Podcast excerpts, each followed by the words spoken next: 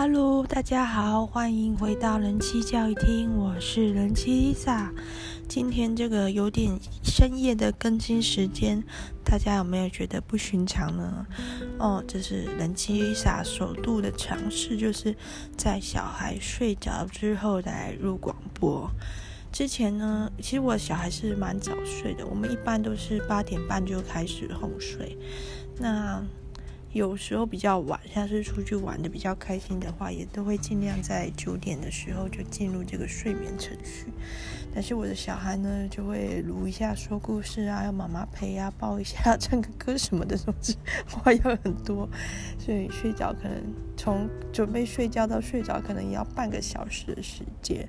以往的我呢，就是直接跟着睡，就是我睡着，他就会睡着了，因为没戏唱了这样子。哎，哦，我先生回来哦，吓了我一跳。他开门的声音很大声，我在录广播啊。宝宝已经睡着了。好，我先生也被我这个奇怪的，在我们家的钓鱼 用用窗帘把我们家的钓鱼包起来，那边晃来晃去，觉得他也吓了一大跳。我们家晚上这里是很很安静的，因为我是在一个住宅区的的房子，然后又是九楼的高楼层，那只有一点点声音。那是我们家的洗碗机真是 认真的工作，洗碗机一洗要三个小时，机器人真的是很勤劳。然后现在我们家就是扫地给扫地机，洗碗给洗碗机，哈，真的之前听人家说三机救婚姻，还觉得。把婚姻想得太简单，不过后来觉得确实是可以，就是就是救不了癌末的婚姻嘛。但是如果你只是胃溃疡类型的婚姻的话，三机还是可以救一下的，舒缓压力。好，今天呢就是呃人妻 Lisa 的。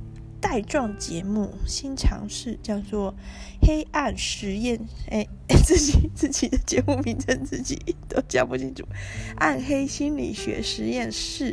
那因为都是固定星期四做这个节目更新，所以就取个谐音，就是《暗黑心理学实验室》。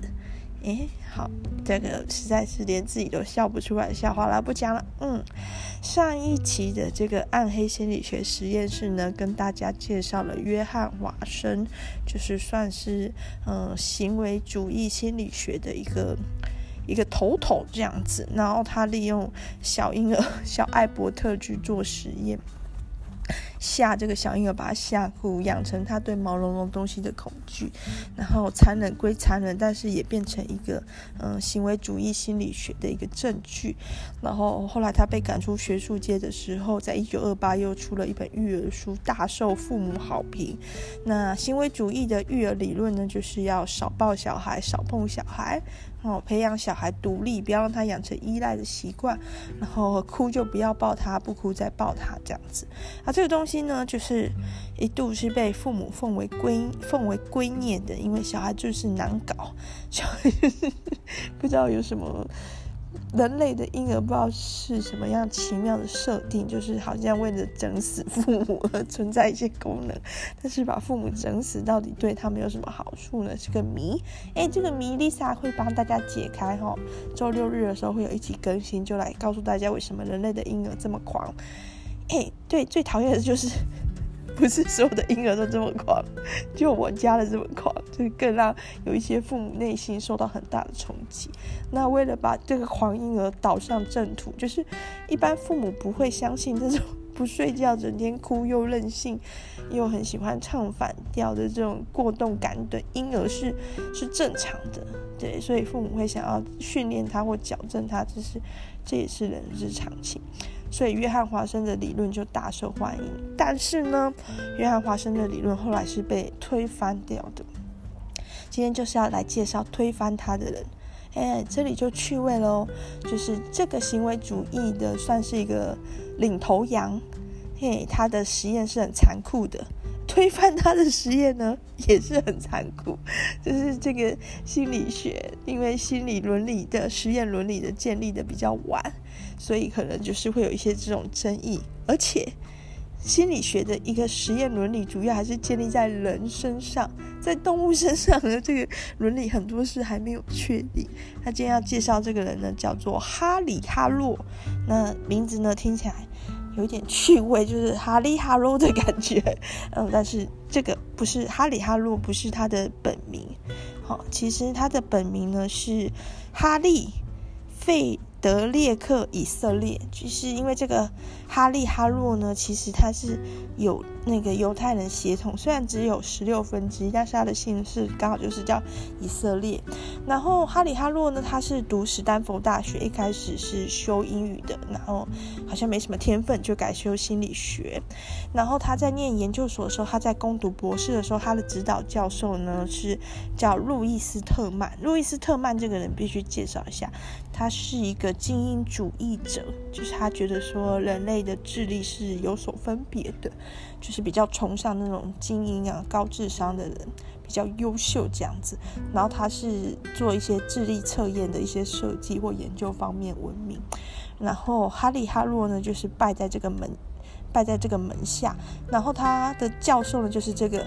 很迷信精英文化的路易斯特曼呢，教要求这个学生可以改名，因为他觉得说信以色列的人呢，以后你发论文，人家就会觉得你是犹太人，怕说这个刻板印象是不利的。哎，结果哈利哈洛就真的把他以色列的姓改掉了，就变成哈利费德列克哈洛这样子，变成哈利哈洛这样有点有趣的名字。这里就可以看出来，这个哈利哈洛他对于。一个学术表现，一个成就的追求，就是念英文念不不出色，就改念心理学。然后被教授说他的名字可能会是个阻碍，他就改名了。可以看出来他的一个企图心。然后哈利哈洛呢，就是毕业之后呢，到威斯康星大学麦迪逊分校，嗯，就是那个有名的麦迪逊之桥发生的地点，啊，去去当教授。然后他也有管理一个实验室。一开始的时候呢，哈利哈洛他是想要，也是跟他的老师一样，做一些智力测测验、智力发展方面的研究。然后只是他研究的对象呢是灵长类动物，特别是一种猴子叫做恒河猴。恒河猴可以想象，它就是主要分布在恒河地区的猴子。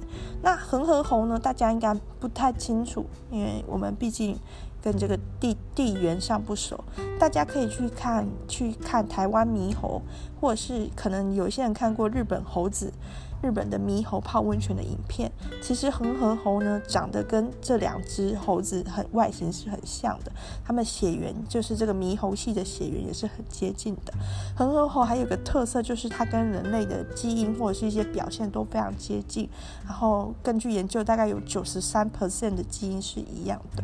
然后恒河猴也有它的个性，也有它的社会群体，每一只猴子有它不同的个个性，不同的猴性跟人有不同的人性一样。然后，恒河猴最大的优势是它的生命周期比人类快了四倍，所以说它长一年，它就可以长到四岁这样子。所以如果你用人类的小孩研究研究它零到一岁，你就要花一年的时间。可是如果你要研究恒河猴从零到一岁，因为它有四倍数嘛，所以你只要三个月的时间。就是因为这些特性呢，其实恒河猴到今天都还是一个人类去投以一些。不管是心理学研究或者是药物研究的一个对象，怎么说呢？像之前武汉肺炎，它的一些新药测试，你去查资料，很多都是用恒河猴去进行测试。然后还有像研究，比如说这个武汉肺炎可以经由眼角的角膜传播，这种这种东西呢，其实也是从恒河猴的实验测试中得来。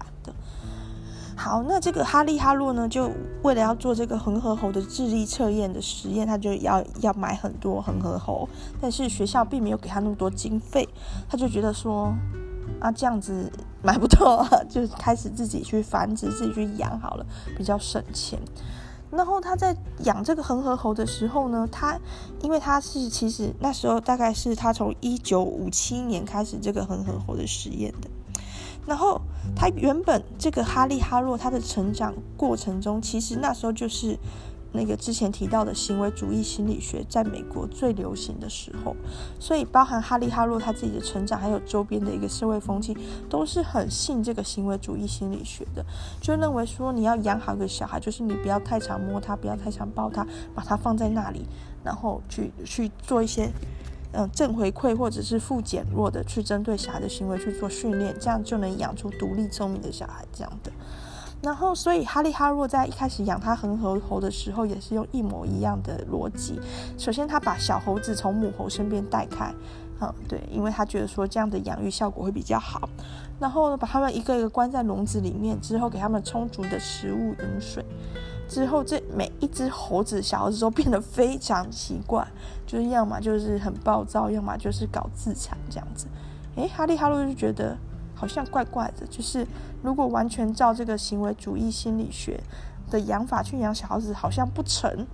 然后最关键的是，因为小猴子跟人类的小朋友一样，那个便利是比较不不能控制的，所以他在地上有铺一条毯子、一条布，这样子可以作为像尿布这样承接屎尿，然后方便清洁人员去替换打扫。所有的这种被迫跟妈妈分开的小猴子都疯狂的迷恋那条布，就是铺在地上的装饰，要来原本是要来接屎尿的这块布，都抱得紧紧的，不愿意放开。但是那个东西很 很臭啊，很恶啊，就有点像哦，这样子可能会冒犯到一些小贝贝的对的主人，但是就很像有些人他迷恋一条小贝贝，一直不洗，有一个陈年的味道一样。所以还是要洗的啊。那每次清洁清洁人员要拿出那条布要洗的时候，小猴子就一副我要跟你把命拼的那种那种气势。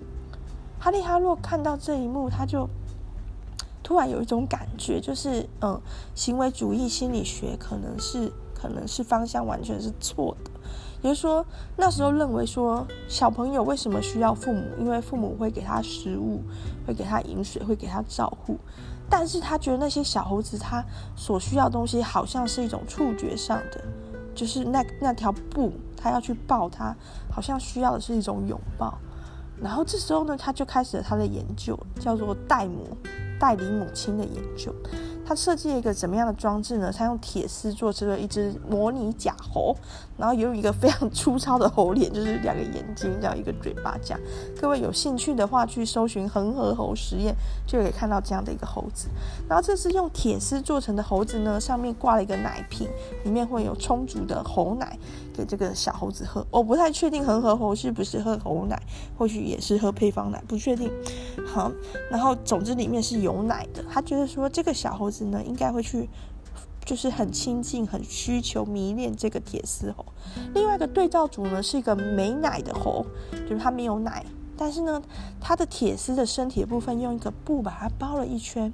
好，现在这两个妈妈呢，一个是有奶铁丝妈，一个是没奶布妈，就 是这两个恒河猴妈呢，假妈代理妈妈就放在笼子里，让小猴子自己去选。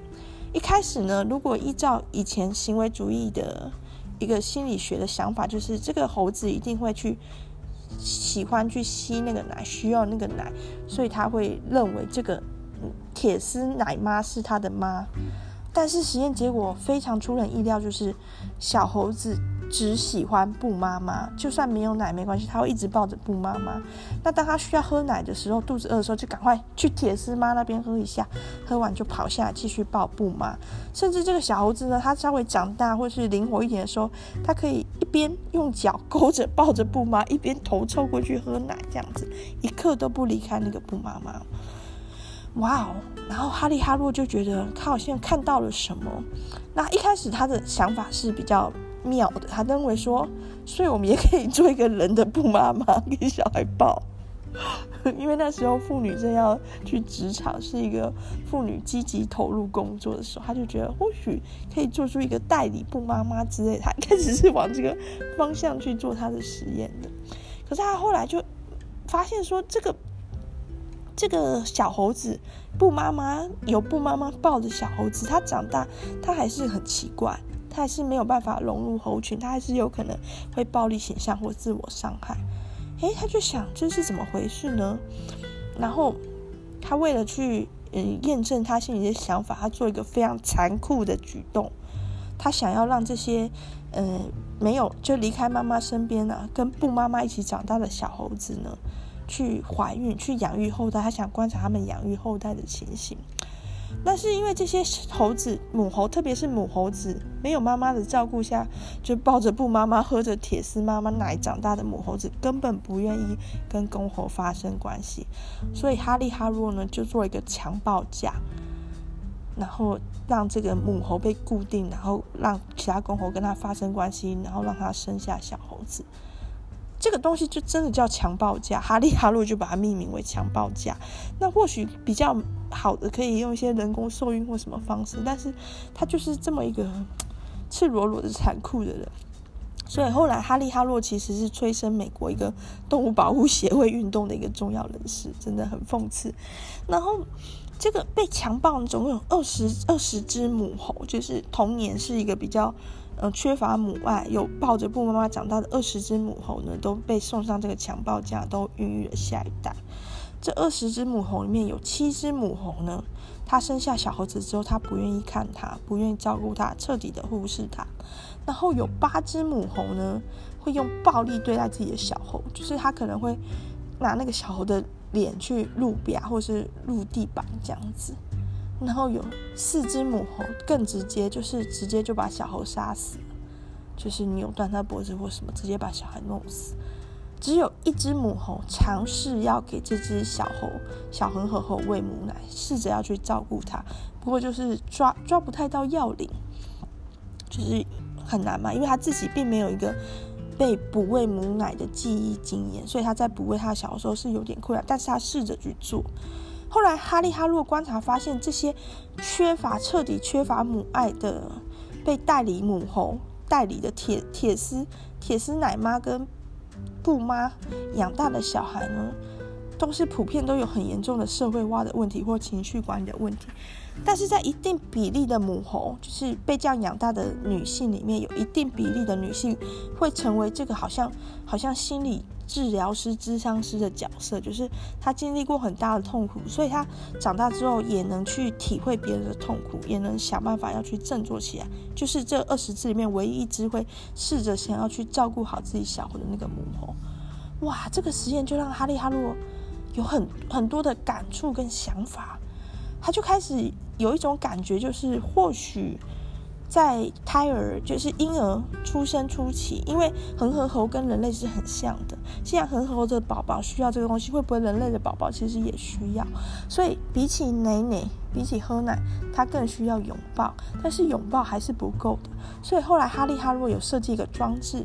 简易的装置就是可以让这个布布妈可以做一些简单的简单的互动，比如说它是布妈是被吊起来的，所以当小猴去抱布妈的时候，布妈会晃，就是这么简单的一个互动而已。但哈利哈洛也研究发现说，只要这个布妈代理布妈，她稍微多一点互动能力，日后小孩长大的一个嗯情绪的一个就是情绪的方面的发展或者社会化发展都会好很多。哇，那他这个实验就走向一个全新不同的领域了，就是在探讨爱的本质是什么，就是一个新生生命，他其实最需要的是什么？不是照顾而已，不是不是饿了喂奶，尿布脏了换尿布而已。这也解释了为什么很多孤儿院的小孩没有办法健康的长大，就是之前有提过的嘛，罗马尼亚的生育悲剧。那里面其实后来就发现说，很多的小孩活活得很痛苦，就是因为他没有真正的被照顾到他的心灵，是存在一些比较比较怎么讲，物质层面或者是知识层面的照顾，没有心灵上这个爱的关注，小孩是没有办法好好长大的。到这里为止。虽然残忍，但是对人类有莫大的贡献。就是很多原本笃信行为主义流派的人就，就清醒过来了，就知道说，可能还是要去抱小孩吧。虽然哭的真是吵死我了，这样子，但是因为他现在就他就是需要这个抱啊，对，好。但是很可惜的就是，哈利哈洛的一系列实验并不是只在这里，他还继续的往下做。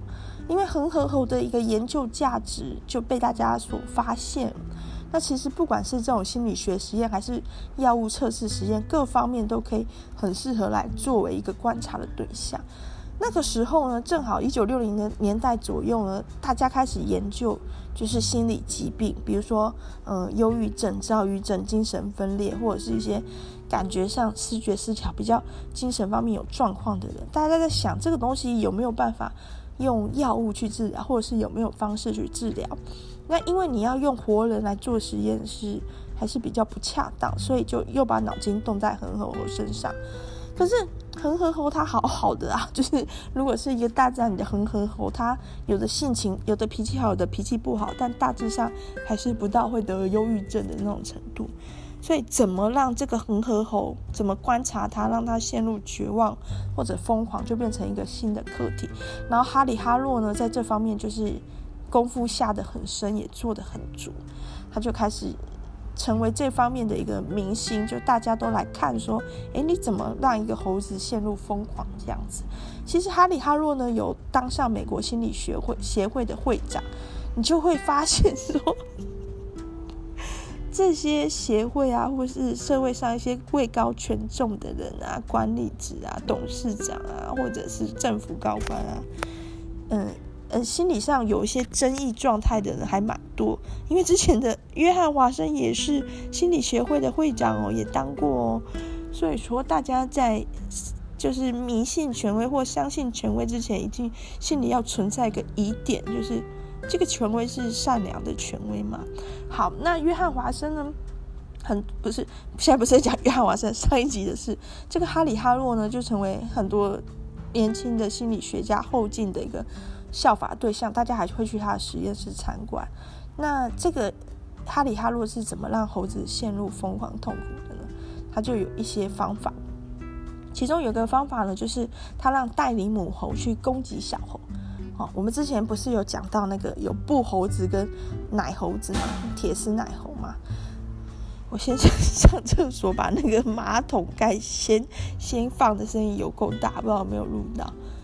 啊，然后 抱怨一下，嗯，然后他他这这这个代理代理布就是布布猴跟铁丝奶猴之间有过很多实验，比如说他曾经放一个机器狗去吓小恒河猴，看他会抱哪一个，然后他会抱布妈妈。那如果把布妈妈拿走呢？他会去抱铁丝妈妈吗？诶，不会哦，他会一直找布妈妈在哪里。如果他看得到布妈妈的话，他会一直用眼神跟布妈妈求救。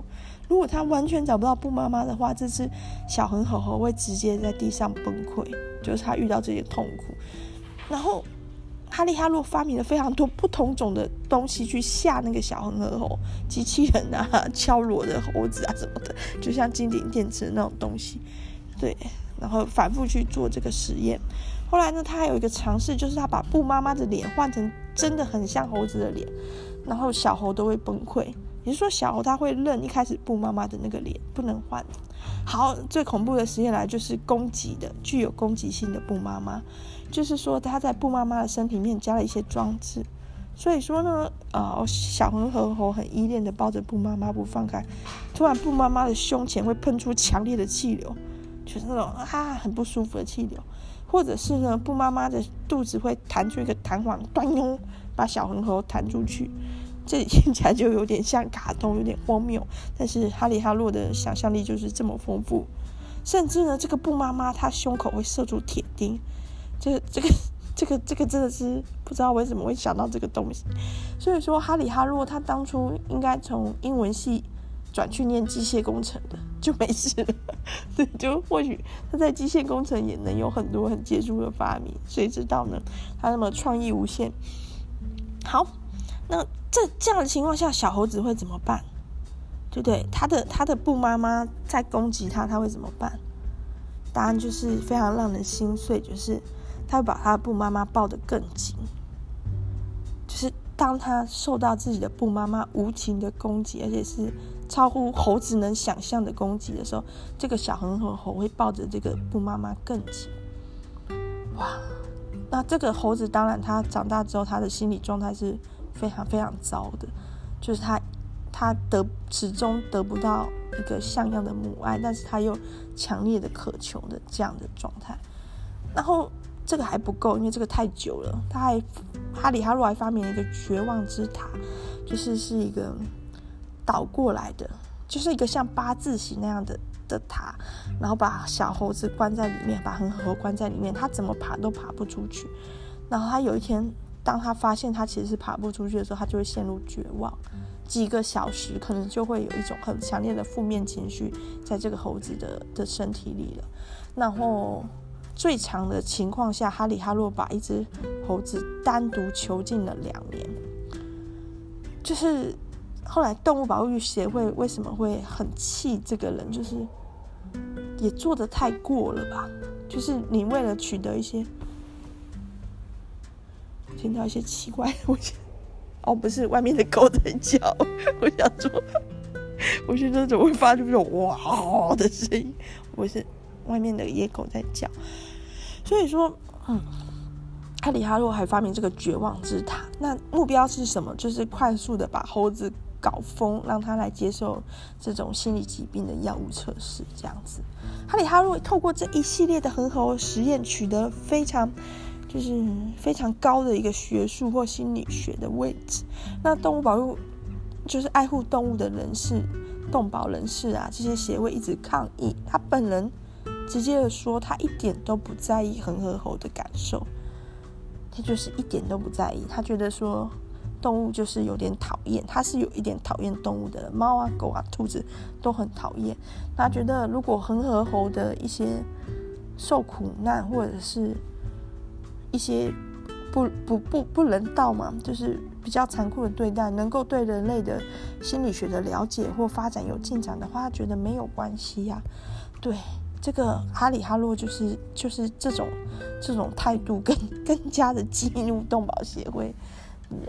那不是只有哈里哈洛做这类型的实验，他的学生或是他的合作对象，甚至他的合作单位，就很多人去投入类似的实验。然后有一些就是把恒河猴拿去给狗养，把恒河猴拿去给玩具养，然后有的是用改用黑猩猩做这个实验。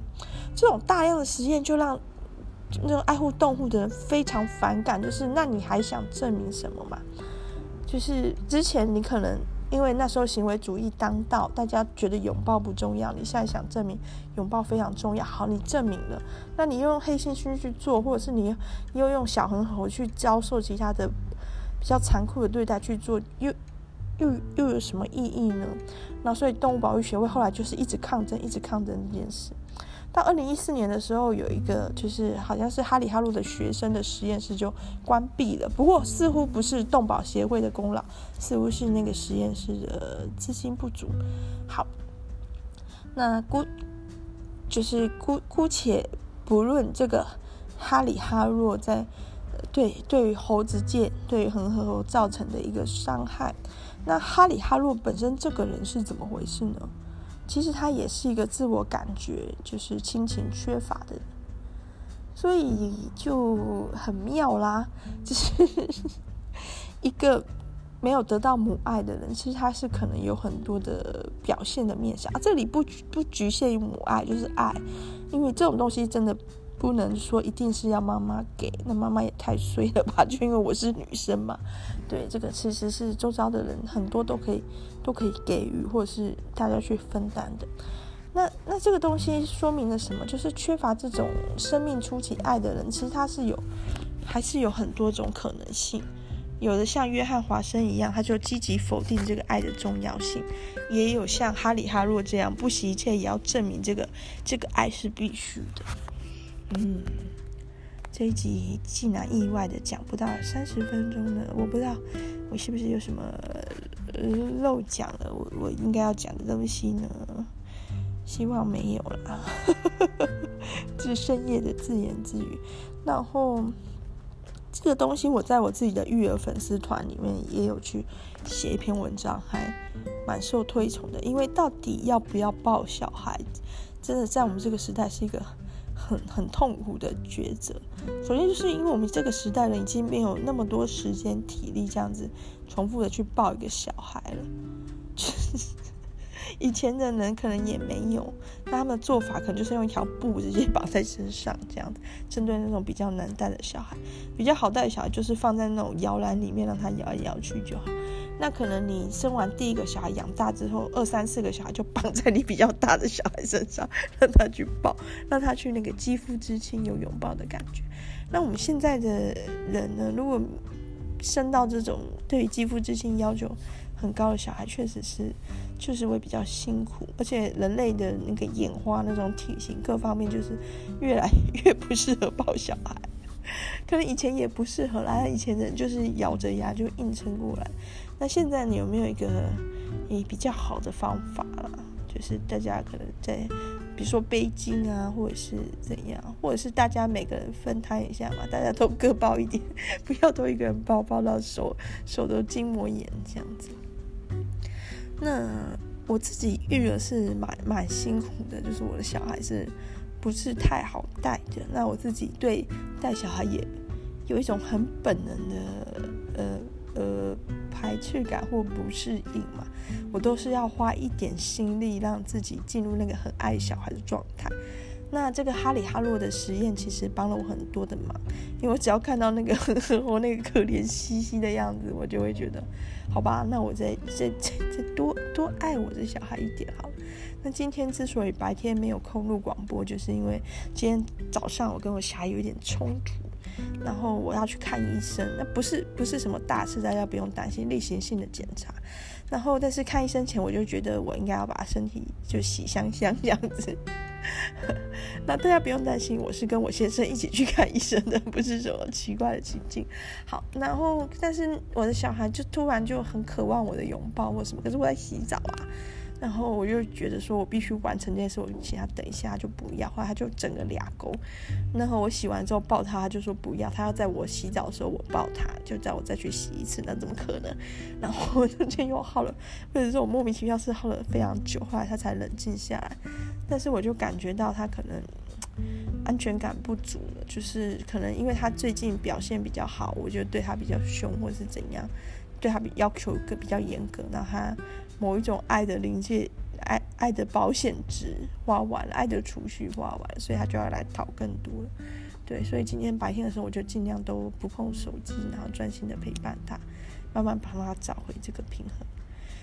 嗯，好。对，那。嗯，周周六日的时候会有一集更新，因为最近呢，我看了一本 NHK 写的育儿书，里面有很多有趣的概念，里面有些东西跟我的生活经验是符合的，刚好可以安慰如果家里有面家里面有很难带的小朋友的的父母，就可以啊，终于 找到了答案了，为什么会这样？为什么人类的婴儿要这样活活的整死自己的爸妈呢？嗯，那我们就下一集分享喽，拜拜。